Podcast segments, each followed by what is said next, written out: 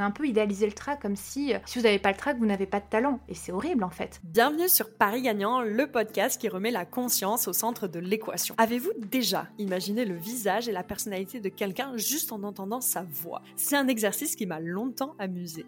Déjà, la première des choses à faire pour avoir une voix avec de la confiance, c'est de la mettre dans le corps. On va ressentir des choses et on va surtout apprendre à être à l'écoute de soi. En rencontrant Clémentine Copolani, coach vocale et préparatrice mentale, je souhaitais comprendre en quoi la voix peut nous trahir. Est-elle le reflet de notre bien-être, de nos états émotionnels? Et pourtant, elle me disait, ma voix me trahit tout le temps, elle part dans tous les sens, je me sens pas à l'aise, je me sens stressée, elle part dans les aigus, elle est trop faible. Comment faire face aux problèmes de somatisation en lien avec la voix, comme l'extinction de voix avant une prise de parole en public? Les femmes avant, elles avaient des voix beaucoup plus aiguës, et dans les sociétés égalitaires, les femmes, la voix descend dans le grave. Que cela soit pour une meilleure gestion du stress, puisque Clémentine est aussi praticienne en breathwork, la respiration a un rôle clé dans notre performance vocale. Et oui, je ne vous apprends rien à ce stade. Ça va développer le processus empathique. On est des êtres sociaux, on est fait pour sociabiliser, et le bébé, il faut savoir qu'il entend dès 7 mois in utero, donc dès la naissance, il sait analyser les voix. Clémentine a commencé à chanter à l'âge de 12 ans, en étant très timide de nature. La voix chantée l'a donc amenée à sa mission de vie, faire de l'épanouissement vocal un allié au développement personnel. Rencontre avec une soprano. Let's go. Hello Clémentine, déjà bienvenue sur Paris Gagnant et merci d'avoir accepté cette invitation. Ben, merci beaucoup, je suis ravie d'être là Clémentine, est-ce que tu pourrais te, présenter et bien sûr tu nous dis que ce que tu souhaites euh, partager avec nous? Oui, alors je suis originaire de Corse, j'ai commencé à chanter à l'âge de 12 ans, moi j'étais très timide, je passais mon temps à dessiner à cette époque-là et d'aller vers la voix, ça m'a aidé à mieux communiquer et j'en ai fait mon métier. Très tôt j'ai su que je voulais aller vers la voix, donc j'ai fait des études de chant lyrique avant d'explorer d'autres horizons musicaux. Je suis coach vocal maintenant depuis plus de 15 ans, ainsi que préparatrice mentale et praticienne en breathwork. Donc là, c'est en lien avec le souffle. Et je continue d'explorer le monde de la voix en chantant, mais surtout en partageant avec les personnes que j'accompagne, ainsi qu'avec les auditeurs de mon podcast d'interview La clé de la voix, que j'ai démarré euh, en décembre 2020 et l'objectif de ce podcast, c'est ce qui m'anime moi profondément, c'est l'épanouissement vocal allié au développement personnel. Et c'est comme ça qu'on s'est rencontrés grâce justement à ton podcast et cette passion qu'on a en commun de donner la parole. Exactement. Clémentine, ah, c'est assez curieux parce que tu mentionnes que quand tu étais jeune, tu étais assez timide. Et, c'est, je pense que c'est rare qu'un quelqu'un de timide vienne sur la voie parce que finalement, on peut se dire, bah, quelqu'un de timide, c'est quelqu'un qui va être en retrait, qui va pas oser du coup s'exprimer, oser parler. Et c'est marrant, comme tu as fait de la voix ta force, ton métier, ta passion. Comment t'expliques un peu ce côté qui est un peu décorrélé par rapport à ta personnalité euh, quand tu étais plus jeune, bien sûr? Ben, pas tant que ça en fait, hein. ça peut créer ça ou l'effet inverse, mais parfois les gens timides, si on leur donne une scène, c'est un endroit fabuleux pour s'exprimer parce qu'ils savent que personne va venir leur couper la parole, déjà, ils ont l'attention, ils n'ont pas le pas à faire d'aller vers les autres puisque les gens les verront, et puis beaucoup de gens pour qui la voix est un souci, à qui on a dit ah t'as pas une belle voix ou on t'entend pas, ça leur a donné envie de s'y intéresser et ils ont trouvé là vraiment un moyen de, mieux se connaître et puis euh, ils ont eu envie aussi de transmettre ce qu'ils ce avaient appris. On parle justement de, de, voix et personnalité là en introduction. Est-ce que euh, la voix peut nous trahir du coup?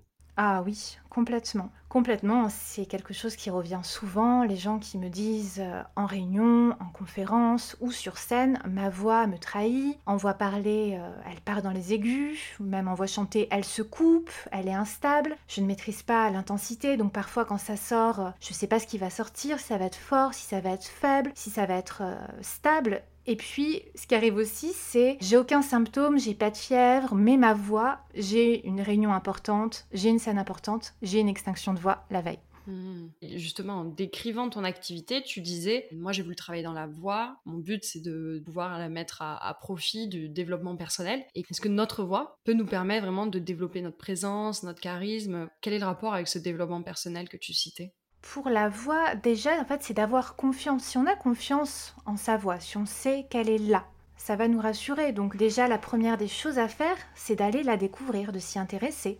Et si on se dit que par exemple on a une bonne diction, qu'on va être plus facilement compréhensible, que ça sera confortable pour l'autre de nous écouter, ça va déjà nous rassurer. Donc il y a plein d'outils qui vont nous aider à prendre confiance et mieux connaître notre voix. Donc par exemple, si c'est pour l'articulation, on peut se faire coacher, on peut regarder des tutos par exemple pour l'addiction avec des virelangues et on va venir sécuriser étape par étape ce qui nous posait problème pour qu'on soit à l'aise. Donc par exemple, on peut s'entraîner à lire à haute voix ou à faire des virelangues en faisant par exemple Trois petits pots de beurre au feu bouillé, ce petit pot dit à ce pot d'ôter ce pot, car si ce pot touchait ce pot, il casserait les petits pots.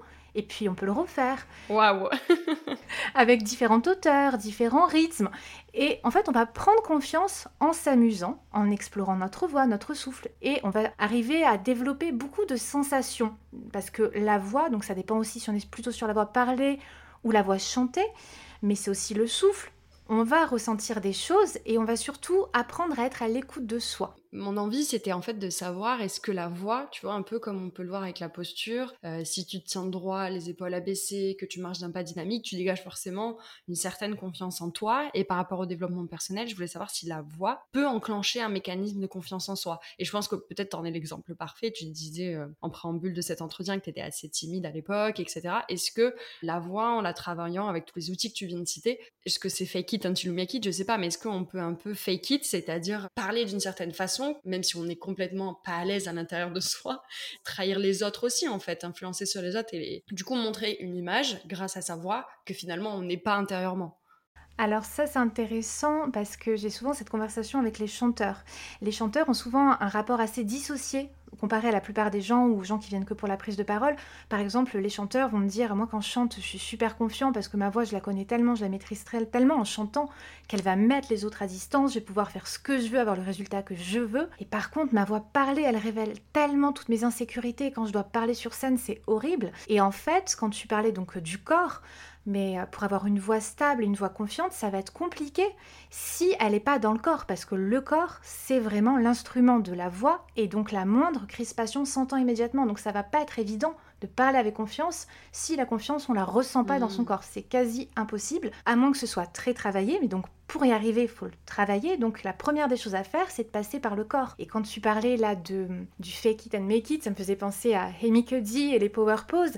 Et c'est ça, on va pas du tout parler ou chanter de la même façon si on se tient voûté la tête en bas que si on se tient euh, les mains sur les hanches, la tête haute, même si c'est des études hein, qui ne sont pas prouvées par rapport à la confiance.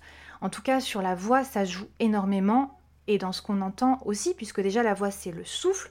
Donc euh, si les côtes elles sont complètement fermées, ça va être compliqué. Donc déjà la première des choses à faire, ça peut être très très bien, comme tu disais, euh, une pose assez assurée, les mains sur les côtes, et puis de sentir avec ses mains comment est-ce que ça respire, et puis comment est-ce qu'on va placer sa tête et se rendre compte que quand on utilise sa tête d'une certaine façon, ses épaules ou sa mâchoire, ça va complètement jouer sur notre voix, sur notre timbre, parce que ça va jouer sur la mobilité du larynx. Et la mobilité du larynx, enfin le larynx joue aussi sur les émotions, donc vraiment déjà la première des choses à faire pour avoir une voix avec de la confiance, c'est de la mettre dans le corps. Donc déjà, il y a les appuis. On peut par exemple faire rouler une petite balle sous son pied et puis prendre conscience de ses appuis pour être bien ancré on peut s'étirer, on peut faire euh, plein de choses qui vont vraiment nous aider à être dans le corps parce que c'est vraiment la manière dont on utilise le souffle qui va faire vibrer les cordes vocales. Et ensuite, ça va être amplifié et modifié par les cavités buccales et nasales. Et donc, en fonction de là on va faire résonner le son, ça va vraiment jouer sur la couleur du son, le volume, la puissance de la voix, la stabilité de la voix. Donc, il y a plein de choses à mettre en place. Et moi, je trouve que l'un des meilleurs conseils qu'on puisse donner si on va avoir rapidement, facilement confiance en sa voix, bah, c'est de passer par le chant. Alors pas pour devenir chanteur, mais vraiment se dire c'est juste un moyen et pas une finalité. Après, si les gens n'aiment pas chanter, on le fait pas, il n'y a pas de souci. Mais même si on chante faux, c'est vraiment pour arriver à prendre conscience plus vite de tous les endroits où ça peut résonner, de comment est-ce qu'on va jouer avec le voile du palais, la stabilité du larynx, découvrir la langue. La langue, il y a 17 muscles, les pommettes. Et en fait, ça va permettre d'étendre la gamme vocale et donc d'améliorer la flexibilité et l'étendue de sa voix. Et ça va permettre, un, de détourner l'attention de oh là là, il faut que je parle avec confiance. On va se dire juste pour le moment, je m'amuse, je chante. Et en fait, ça va complètement modifier la voix, l'équilibrer et la rendre plus confiante. C'est passionnant ce que tu dis, c'est passionnant ce que tu dis et surtout le parallèle entre euh, la voix parlée et la voix chantée. Et de se dire que l'outil finalement en prise de parole va passer par la voix chantée. Et, euh, ce que tu dis aussi sur la posture, de bien s'ancrer dans le sol, en fait finalement euh, tout va ensemble. Et je pense que d'un côté ça nous rassure de se dire bon bah ce qui est bien c'est que une personne qui parle avec une voix euh, assurée, calme, avec une diction parfaite, etc elle va dégager quelque chose finalement qu'elle est, puisque tu dis on peut pas trop fake it, on peut pas trop, c'est impossible de montrer quelque chose qu'on ne ressent pas à l'intérieur. Donc d'un côté c'est rassurant. Alors ça dépend, ça dépend pour qui, parce qu'il y a des personnes dont c'est le métier. Comme les acteurs? Oui, les comédiens, les voix off, c'est leur métier, donc ils ont travaillé ça et ils vont vraiment jouer là-dessus. Donc c'est pas une vérité absolue, mais ça demande un certain travail, une certaine connaissance de soi, et puis ça demande de se mettre hein, dans, dans, un état émotionnel aussi euh, qui va induire certaines choses chez soi et puis chez les auditeurs. Mmh, très clair, tu fais bien de me reprendre, effectivement, tu as raison. Euh, on peut dire que c'est impossible quand, on est qui on est, mais lorsqu'on incarne un personnage, que ce soit acteur, chanteur, oui, on peut se dire qu'effectivement, on peut influer sur ça via ses émotions. Et justement, euh, Clémentine, me vient une question sur le pouvoir de l'influence de la voix. Tu avais interviewé Jean Sommer qui parle notamment de voix charnelle. Moi, c'est un, un terme qui m'a un peu intriguée. Comment on peut capter l'attention avec notre voix? Pour moi, la voix charnelle, et capter l'attention par la voix, c'est un peu deux choses différentes. Mais euh, la voix charnelle, c'est beaucoup déjà la voix de l'intimité. Donc c'est un peu là ce qu'on fait, on parle doucement, il n'y a pas un stade, on est sonorisé, on a des micros, donc on parle avec une voix qui laisse entrevoir une certaine intimité. C'est ce qu'ont bien compris euh, bah, les publicitaires, les voix off, les podcasteurs érotiques. Donc dans mm. la voix charnelle, c'est euh, aussi aller dans une certaine séduction. Et cette séduction, elle est quand même... Euh, c'est pas la même en fait. Dans certaines cultures, en fonction de, l'époque dans laquelle on vit, ce sera pas les mêmes codes. Et donc les voix dites charnelles, séduisantes, ça va vraiment dépendre de qui écoute et des préférences hein, de tout à chacun, ça dépend aussi des hormones. Il y a énormément de choses qui vont influer dans la préférence pour certains attributs vocaux.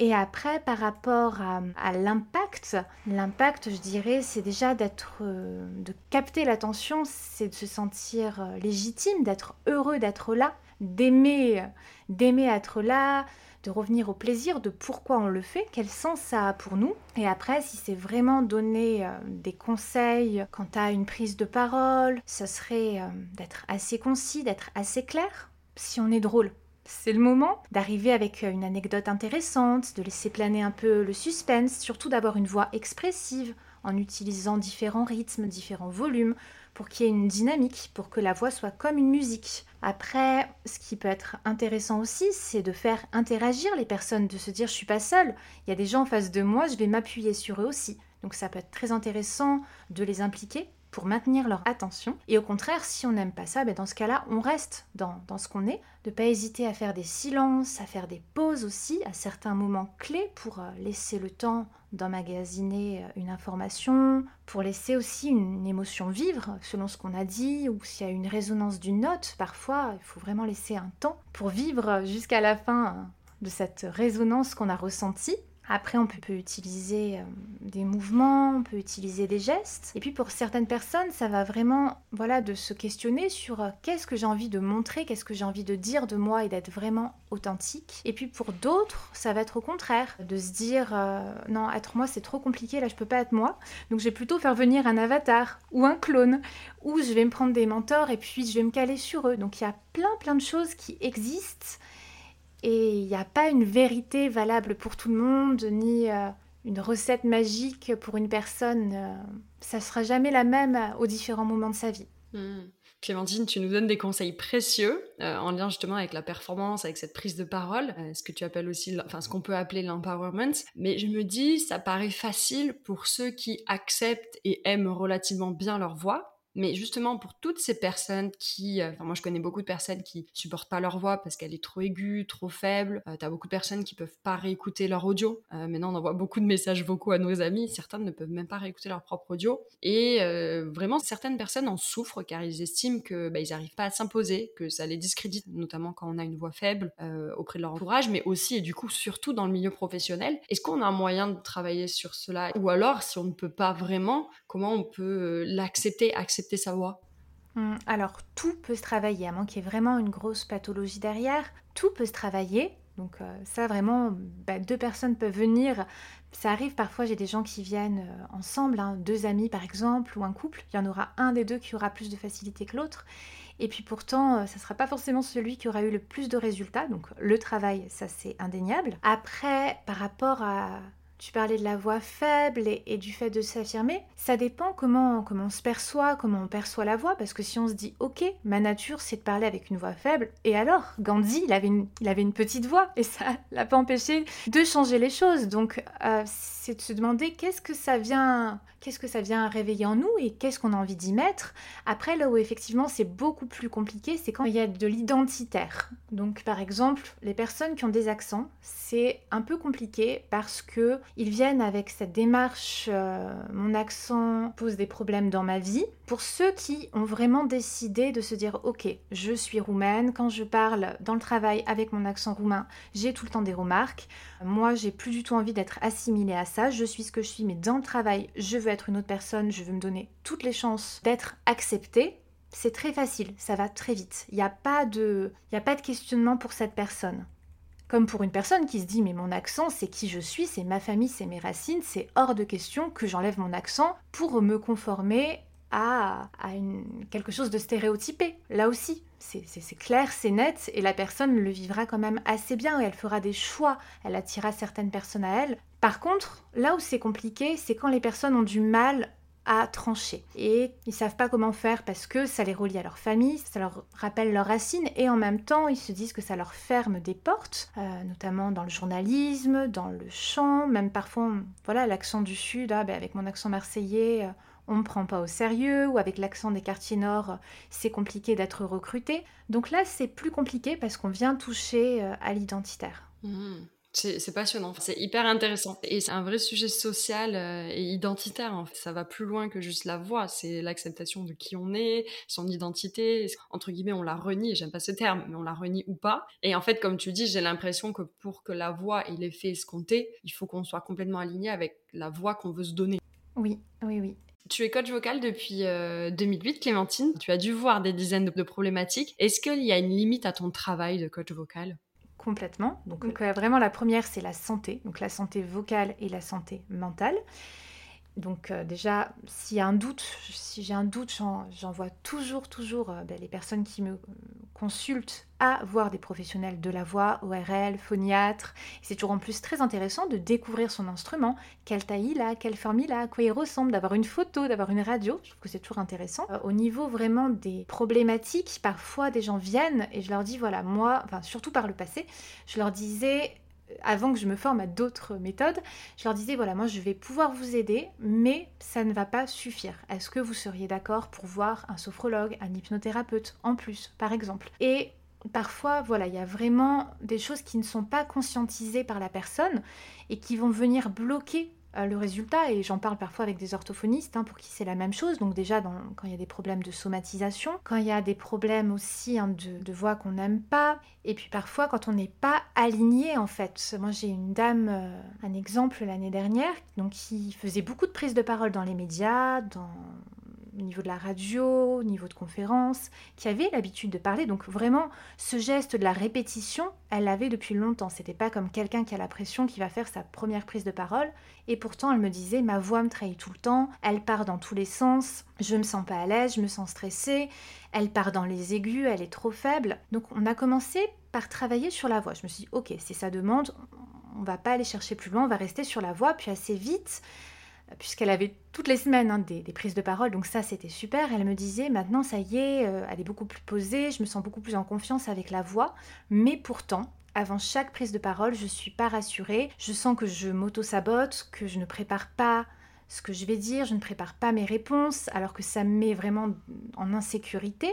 Et donc là, je lui demandais si elle était d'accord pour qu'on aille euh, voir qu'est-ce qui pouvait euh, entraver ça avec d'autres outils donc de sophrologie et, de coaching. Et en fait, cette dame, elle culpabilisait énormément. Souvent, c'est vrai que c'est un peu le problème. Parfois, quand il y a un problème au niveau de la voix, surtout dans la voix euh, parler des prises de parole dans le travail, c'est que parfois on n'est pas forcément aligné avec ce que l'on fait. Ça n'a pas remis son travail en cause, elle a continué, parce que parfois les gens changent vraiment de travail après quelques séances avec moi, donc j'ai toujours peur quand je fais des, séances collectives en entreprise. Heureusement, ça m'est jamais arrivé. Mais c'est vrai que parfois, quand on se penche sur le pourquoi, on peut se rendre compte qu'en fait, on fait pas ce qu'on aime. Là, c'était pas le cas. Mais cette dame, elle avait un métier assez particulier puisqu'elle devait, elle faisait des actions euh, sociales et culturelles dans le but d'amener les gens à se convertir à une religion. Et elle culpabilisait énormément, donc elle était croyante, mais elle culpabilisait de gagner énormément d'argent, même si elle contribuait, euh, aider les gens, euh, plein, plein, plein d'aspects de sa vie, euh, elle était très engagée dans le social, mais elle culpabilisait de gagner beaucoup d'argent, de disposer de beaucoup de temps, et surtout, elle me disait, en fait, je suis croyante, mais pour moi, une religion n'est pas mieux qu'une autre, donc je doute vraiment d'être la bonne personne, parce que moi, je pense que toutes les religions se valent. Et déjà, en travaillant là-dessus, ça a vraiment amélioré tout ce qui était prise de parole dans les médias, prise de parole lors des actions euh, sociales et culturelles.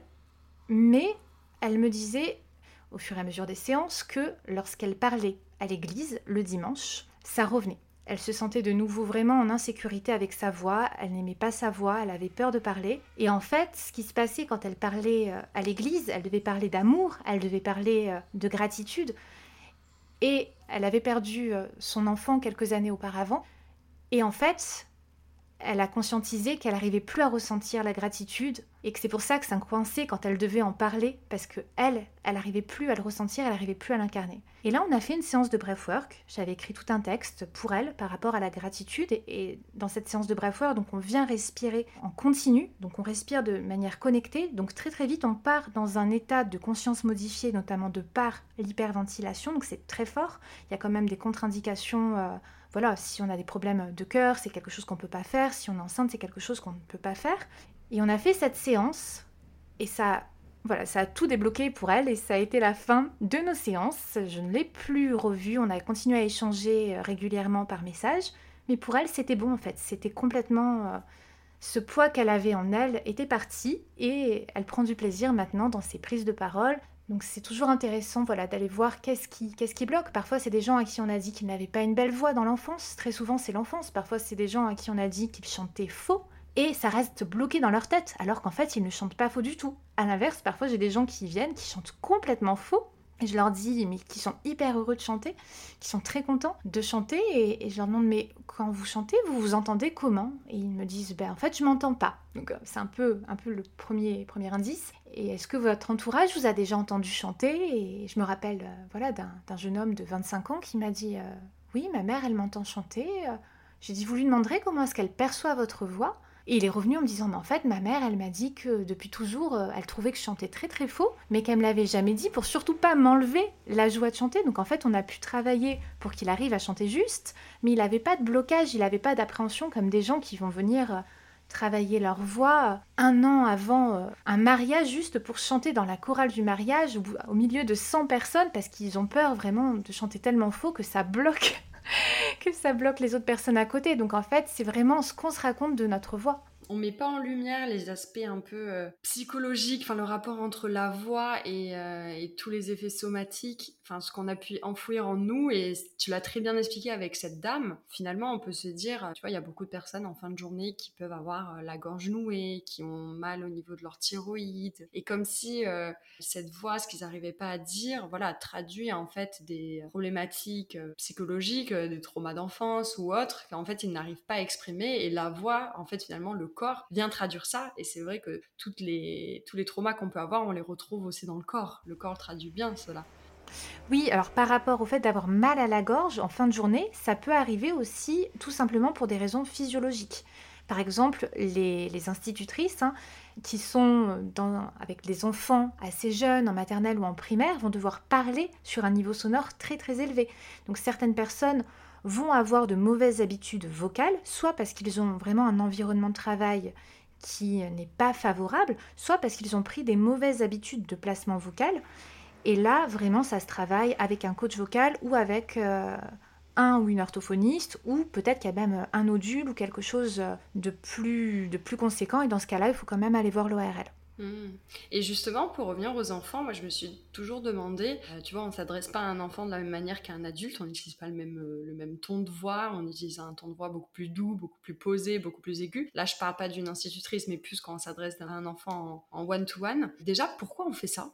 Est-ce que c'est un travail de mimétisme? On se dit, si on, on prend une voix différente, l'enfant s'associe à nous et du coup est plus réceptif au message? Oui, en fait, on vient créer des liens. Et en fait, ça va venir renforcer le sentiment de sécurité chez l'enfant. Et c'est vraiment quelque chose d'inné. Il y a une musicalité humaine qu'on appelle la proto-conversation de la mère à l'enfant et c'est vraiment un théâtre vivant et ça aide au développement, ça aide à l'habilité motrice et ça va développer le processus empathique. Et en fait, on est des êtres sociaux, on est fait pour sociabiliser et c'est une fonction qu'on a mais depuis toujours, sinon il n'y aurait pas d'espèce humaine. Et le bébé, il faut savoir qu'il entend dès 7 mois in utero. Donc en fait, les émotions et les souvenirs sont stockés. Donc dès la naissance, il sait analyser les voix. Il a une préférence pour sa langue maternelle, pour la voix de sa mère. Il va percevoir les variations de hauteur. Donc très tôt, le bébé, il est capable de ressentir les émotions de son entourage. Donc nous aussi, on sait. Et on s'adapte, en fait, les uns aux autres avec la hauteur de la voix, la prosodie. Et le bébé, lui aussi, dès le début, il va prendre plaisir à utiliser sa voix et à la découvrir. Et nous, on va chercher, en fait, à le mettre en confiance en faisant pareil. Et on fait pareil avec les gens sur qui on a envie, euh, voilà, de rentrer en connexion. Si on dit à quelqu'un bonjour, et si on lui dit bonjour, on sait que a priori le résultat en face, oui, ça va exercer une influence. On, mentionne beaucoup la parole non verbale. Tu sais, on dit, alors je n'ai plus la statistique exacte, mais on dit que 70% des messages que nous envoyons passent par les gestes, par la gestuelle. En gros, notre corps nous trahit plus que la voix et le contenu. Euh, c'est quoi ton avis sur ça? Alors dedans, la voix est comprise, en dehors des mots en fait. Le bruit de la voix, mais pas le discours. Donc euh, moi je trouve que oui, quand on voit quelqu'un qui nous dit quelque chose et que la posture par exemple laisse entendre quelque chose d'autre, on le ressent. On ne peut pas forcément l'expliquer, on va pas forcément l'analyser. Parfois on va être attentif à ça parce qu'on est disposé à ça ou parce que c'est notre métier et à ce moment-là on est réceptif. Et puis si ça nous arrive à un autre moment de notre journée où on est concentré sur autre chose, on va pas forcément le percevoir. Moi, je sais que très personnellement, donc c'est vraiment mon avis personnel, eh bien, je vais me fier beaucoup à la voix. Et on a tous des canaux de prédilection, c'est assez inné. Puis ensuite, selon ce qu'on va faire comme métier ou comme activité, on va venir développer d'autres canaux. Certains, ça va être plus ce qui est kinesthésique, d'autres, ça va être plus ce qui est auditif. Et moi, par exemple, je vais plutôt me fier à la voix, donc en étant euh, uniquement concentré sur la voix, en faisant parler la personne pour voir si j'ai un bon feeling avec elle, en étant que sur de l'audio, pas de la vidéo, pas la personne en face, parce que je sais que je vais être perturbée par les autres canaux. Et c'est prouvé hein, notamment dans l'enseignement du chant. Il y a eu des études euh, assez récentes qui ont été faites par euh, Pauline Larouille Maestri à ce sujet, et on perçoit mieux la voix et notamment la justesse si on est concentré uniquement sur la voix. Si on voit la personne, ça va être biaisé par l'apparence de la personne hmm. et le non-verbal. Hmm. Donc je pense qu'on est plus ou moins sensible à ça et il faut voir comment chacun le ressent. Moi, c'est vrai que la voix, c'est ce, qui, c'est ce qui me parle le plus. Ça ne veut pas dire que ce soit une réalité absolue et que je me suis jamais trompée, mais en général, j'essaie de me fier à ça. Et, justement, pour rebondir sur ce que tu dis, toi, à titre personnel, quand tu rencontres quelqu'un, quand tu entends sa voix, alors quand tu essayes de te détacher du corps, enfin du corps, de la gestuelle de la personne, quand tu écoutes simplement sa voix, est-ce que tu arrives à traduire est-ce que c'est subjectif ou objectif Ça, je ne sais pas. Mais est-ce que tu arrives à traduire sa personnalité? Là, par exemple, le fait d'entendre ma voix, est-ce que tu arrives à traduire des traits de ma personnalité ou c'est un exercice euh, bien trop, euh, bien trop subjectif? Alors, de toute façon, oui, c'est subjectif puisque la personne qui va écouter a toute une vie derrière elle. Elle est dans sa journée où il s'est passé plein de choses, donc on ne sait pas dans quel état elle est. Euh, aussi, si ta voix ressemble à la voix de quelqu'un d'autre, qu'elle a aimé ou qu'elle n'a pas aimé, il y a plein de choses qui vont venir biaiser un petit peu tout ça. Après, moi, c'est pas quelque chose que je fais, euh, par exemple, en séance. En séance, moi, je vais vraiment venir dire à la personne, tiens, euh, là, tu y allais vraiment en force, ou tiens là, est-ce que tu pourrais y aller plus doucement, ou tiens, est-ce que tu pourrais aller jusqu'au bout de tes phrases, tu as tendance à t'arrêter à la fin, ou tiens, est-ce que là c'était intentionnel de faire ressortir ce mot-là ou de cette façon? Et là, la personne va réfléchir et va me dire comment pour elle ça résonne. Et elle souvent va me dire Ah, mais c'est incroyable, mon psy m'a dit la même chose, ou euh, telle personne m'a dit la même chose. Et j'ai pas mal d'élèves aussi qui sont psychiatres, donc souvent ils me font des parallèles avec ce qu'ils vivent dans leur vie par rapport à ça. Mais après, par rapport à ta voix, on peut, oui, s'amuser à, déduire des choses. Donc euh, c'est vraiment à titre de, jeu, moi ça m'amuse de le faire, mais c'est pas du tout une, science, hein. c'est pas quelque chose de reconnu et c'est pas quelque chose que je fais. J'analyse pas la voix de la personne en lui disant Voilà, compte rendu. Non, non. je vais venir la questionner et voir qu'est-ce que ça évoque pour elle. Donc moi, dans ta voix, j'entends un débit de prosodie assez rapide, un tempo euh, qui pour moi euh, inspire du dynamisme, inspire de la passion. Donc c'est vrai qu'en général, quand quelqu'un parle assez vite, on va dire que la personne est assez dynamique et si elle parle plutôt lentement, bah, ça peut être aussi de la tristesse. Enfin, il y a plein d'analyses possibles de la voix. Ah, évidemment, il y a d'autres paramètres après à mettre en corrélation. Quand tu parles, tu parles avec des cordes vocales bien épaisses, bien accolées. Il y a quelque chose euh, d'assez sérieux dans ta voix, d'assez fiable, de, de décider, d'affirmer d'assez discipliné aussi. Quand tu parles, c'est assez droit. C'est-à-dire que tu parles pas avec une voix avec beaucoup de modulation euh, volubile. Tu dis pas, par exemple, euh, enfin, je vais prendre un exemple, mais euh, le dernier exemple que j'ai eu en date euh, qui m'a un peu agacée, c'était quelqu'un qui m'a dit Oh là là, vous pouvez pas savoir le nombre de mails que je reçois par jour Ah ben non, bien sûr, j'ai pas eu le temps de vous répondre. Voilà, ça pour moi, c'est quelque chose de très, très volubile. Et au contraire, dans ta voix, il y a quelque chose d'assez ambitieux et d'assez affirmé. C'est-à-dire que tu termines tes phrases plutôt dans le bas, donc plutôt par l'affirmatif, comme si chaque phrase y avait un point. Même si c'est des questions, donc c'est préparé, c'est pas comme si j'analysais ta voix en te faisant moi parler, te faisant chanter, en te faisant faire plein plein d'exercices, mais tu termines beaucoup par l'affirmatif, c'est-à-dire c'est un peu une affirmation, tandis que t'as pas la voix qui monte vers le haut, qui pourrait laisser quelque chose de plus interrogatif, donc euh, peut-être quelque chose qui attend, euh, qui laisse beaucoup d'ouverture, ou qui pourrait euh, laisser penser aussi qu'on a besoin que la personne acquiesce derrière nous, qui a besoin d'être assurée. Tu vois, ça baisse, ça ferme. C'est assez assuré, c'est assez structuré. Après, il y a aussi une curiosité, il y a une vivacité, il y a de la sympathie. J'entends euh, un sourire aussi par moment quand tu parles. Il y a du rire et, il y a du médium grave. Donc de nos jours, pour une femme, le médium grave, hein, les femmes avant, elles avaient des voix beaucoup plus aiguës. Et dans les sociétés euh, égalitaire, et eh ben les femmes, la voix descend dans le grave. Donc par exemple, la voix que tu as, ton type de voix, il pourrait voilà, laisser entendre que tu es une femme qui travaille dans le monde plutôt de l'entreprise et qui a envie d'avoir un poste avec des responsabilités. Tu vois, tu as aussi une voix plutôt une voix de coach, une voix dynamique, une voix qui motive, plus qu'une voix de thérapeute par exemple. C'est passionnant. je sais pas quoi dire d'autre. C'est passionnant euh, tout ce que tu peux euh, euh, déceler dans la voix. Et effectivement, là, on parle tranquillement, mais en fait, toute l'analyse, si on se plonge dedans, toute l'analyse que tu peux émettre derrière, c'est très parlant. Et je pense que j'encourage chaque personne. Alors même si c'est un exercice très subjectif, évidemment, à prendre avec des pincettes. On, on le répète encore une fois, mais je pense que c'est un exercice qui est intéressant aussi à faire pour voir ce que l'autre peut percevoir. Et finalement, de demander ça à plusieurs personnes toi qui es une professionnelle, donc peut-être demander à une professionnelle, mais aussi à d'autres personnes de notre entourage, de juste écouter notre voix, parce qu'en fait, ça permet aussi de mieux se connaître et de comprendre comment les gens, pardon, nous perçoivent. Complètement. Bref, passionnant.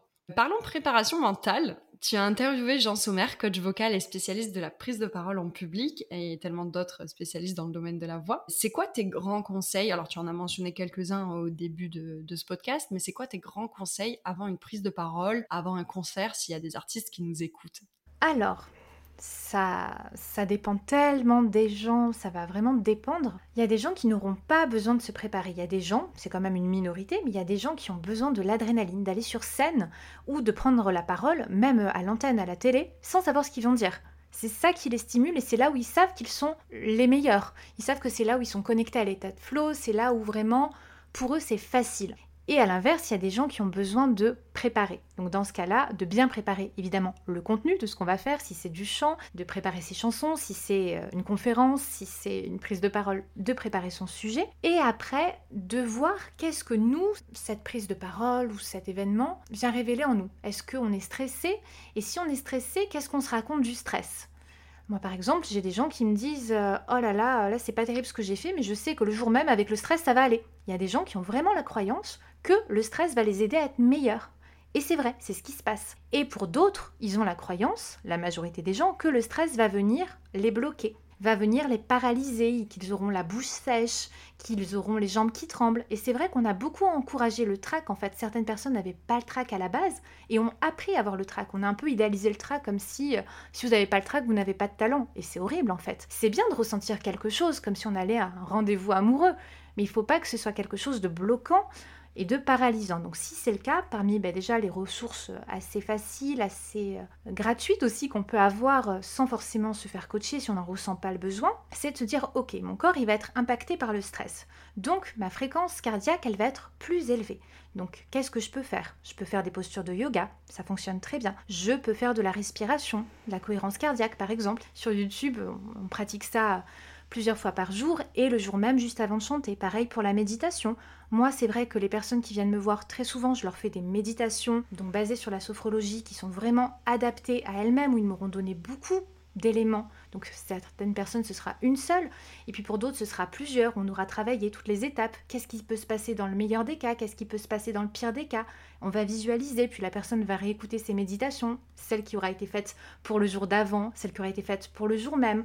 Donc il y aura vraiment beaucoup de clés. Si c'est une souffrance, vraiment, ne restez pas avec ça allez voir quelqu'un, lisez des livres, c'est vraiment quelque chose dont on peut se, se, débarrasser. Et au contraire, si c'est un plaisir, mais vraiment, prenez du plaisir à, le faire et dites-vous que de toute façon, si, si vous ne le faites pas, vous privez les autres hein, de votre message, vous privez les autres de votre savoir, des émotions que vous pouvez transmettre. Et hum, ce qui ressort aussi beaucoup en général, donc ça c'est pas forcément, c'est pas du tout quelque chose que moi je, propose, mais quelque chose que peuvent faire hein, les auditeurs aussi, c'est de prendre un temps de centrage. Presque tous les invités que j'ai eus et moi aussi personnellement, j'aime et c'est important, je trouve, d'avoir un moment. Ça peut être que 5 minutes, mais un moment où on peut s'isoler, soit seul, soit avec les autres personnes qui vont être avec nous euh, sur scène, et vraiment prendre un temps pour respirer, ou pour prier ensemble, ou pour se prendre dans les bras, pour respirer, pour faire deux, trois exercices, soit de sophrologie, soit de chant, mais vraiment d'avoir peut-être un petit rituel qui peut changer, mais qui peut nous aider à, à nous concentrer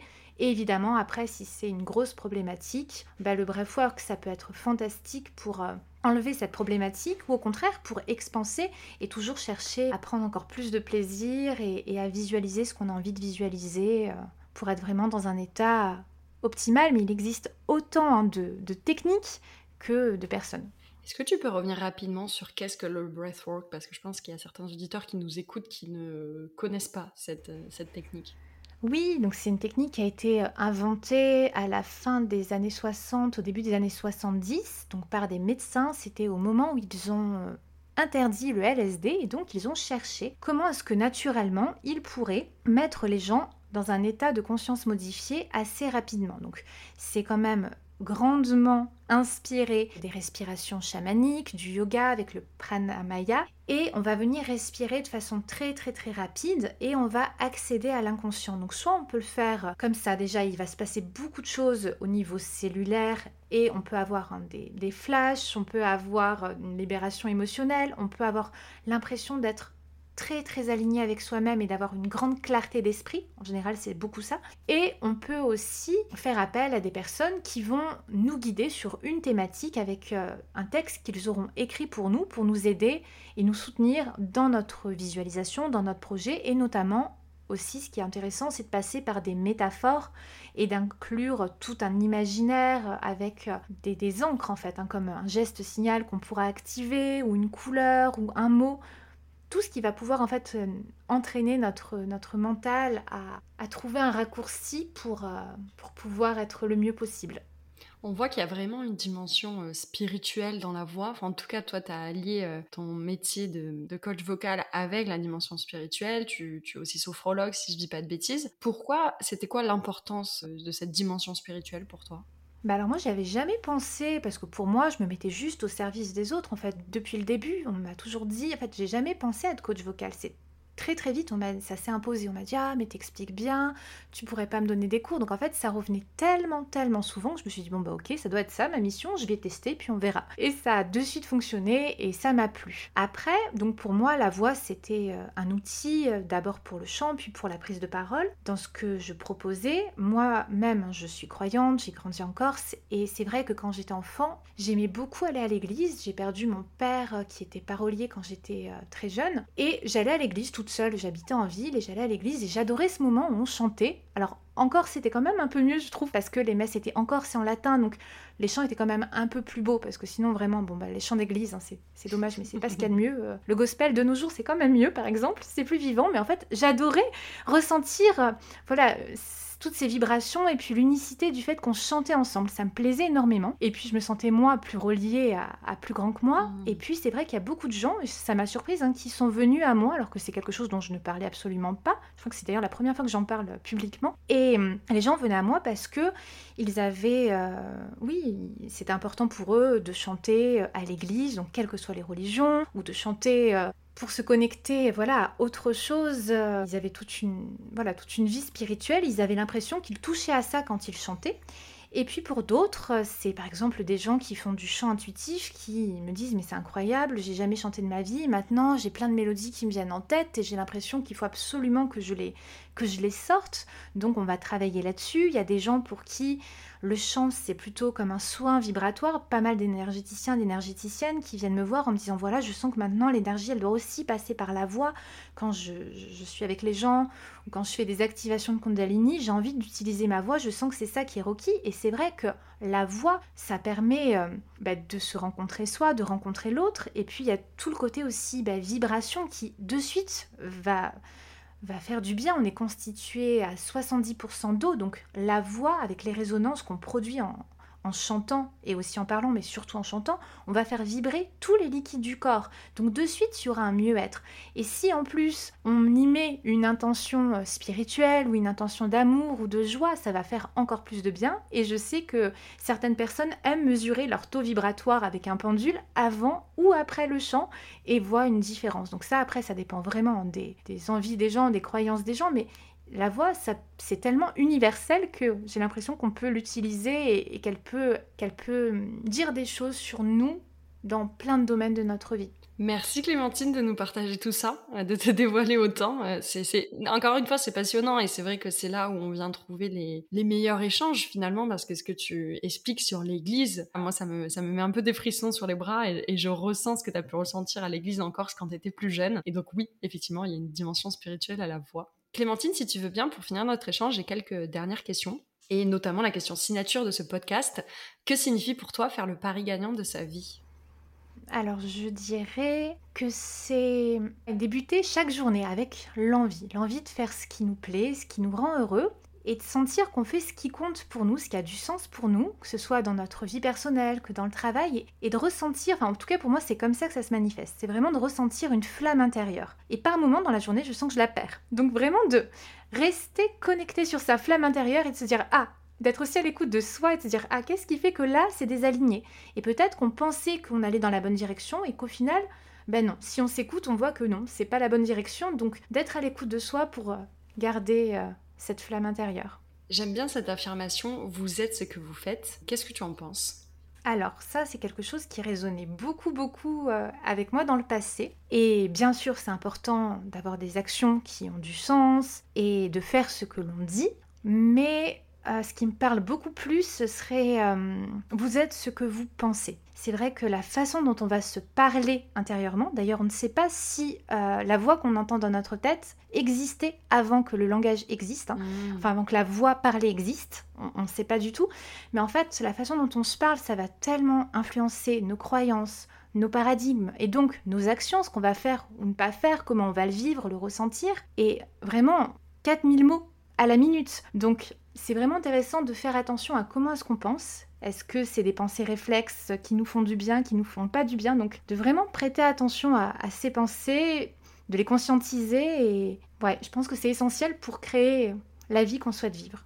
Et pour faire un parallèle aussi, euh, euh, je discutais avec une amie des émotions. Quand on dit par exemple je suis triste, on n'est pas son émotion. Et effectivement, ça rejoint un peu ce que tu veux dire. C'est ça. Vous êtes Faut ce pas que vous pensez. Exactement, vous êtes ce que vous pensez. Bah non, en fait, faut pas tout le temps s'identifier à ce qu'on pense, c'est-à-dire aussi à nos émotions, à ce qu'on, à l'état dans lequel on est. C'est juste un état. C'est ça. Et c'est pas ce qu'on est en fait. Exactement. Je suis d'accord avec toi. Euh, pour finir, aurais-tu une référence à partager avec nous? Ça peut être un documentaire, un livre, une chanson pour toi, du coup? Enfin, tout ce qui peut te passer par la tête. Mais oui, alors un documentaire, c'est un documentaire qui m'a énormément plu et qui avait donné lieu d'ailleurs à un épisode de podcast. C'est l'histoire de Robin de Haas, donc euh, le film s'appelle Robin des Voix. C'est un petit garçon qui est né en Suisse euh, avec une fente palatine, c'est-à-dire avec le palais complètement ouvert. Donc en fait, il ne pouvait pas parler, on ne le comprenait pas. Donc à l'école, il se faisait brutaliser, tout le monde le frappait, il ne pouvait pas parler. Il a eu plusieurs opérations du palais très douloureuses, et puis on lui avait toujours dit non mais la voix, ce sera pas ton truc. Donc comme ça, ça me permet de, de revenir sur ce que tu as dit en tout début d'épisode. La voix, ça sera pas ton truc ça sera jamais ton truc. Et lui, il s'est dit non, ben, je vais décider que la voix, c'est mon truc. Et euh, c'est devenu l'un des plus grands euh, coachs vocaux actuels. Il est chanteur aussi, il a popularisé donc la méthode hein, de coordination respiratoire de Karl Stau. Et comme justement, il se faisait frapper, lui, le canal qu'il a le plus euh, utilisé, c'était la perception des mouvements il avait peur en fait dans la cour de récréation d'où pouvaient venir les coups quand une main se levait. Et donc, il s'en est rendu compte plus tard, mais il dit que quand il voit quelqu'un, il voit un peu les mouvements au ralenti comme dans Matrix. Et que ça, ça l'a énormément aidé à comprendre ce qui se passait au niveau du corps des chanteurs et des orateurs. Et c'est comme ça donc qu'il a créé une méthode, enfin qu'il a popularisé une méthode et qui fédère énormément de monde. Donc c'est disponible sur son site internet euh, Robin des Voix. Parfait, j'irai écouter ça avec plaisir, j'irai regarder ça. Et dernière, du coup c'est plutôt la dernière question, est-ce qu'il y aurait quelqu'un que tu aimerais entendre sur Paris Gagnant? Euh, oui, alors j'ai regardé Instagram ce matin et j'ai vu que le podcast Métamorphose était euh, le deuxième podcast le plus écouté de France. Et j'ai écouté il n'y a pas longtemps une interview d'Anne Guéquière dans le podcast Histoire de succès. Et, hum, je la connaissais vraiment comme... Euh, créatrice de podcast et je connaissais très peu sa vie et vraiment j'aurais aimé en entendre davantage, donc je dirais euh, Anne Guéquière.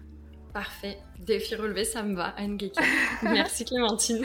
Merci à toi. Merci beaucoup pour ton partage Clémentine. Merci, c'était un plaisir.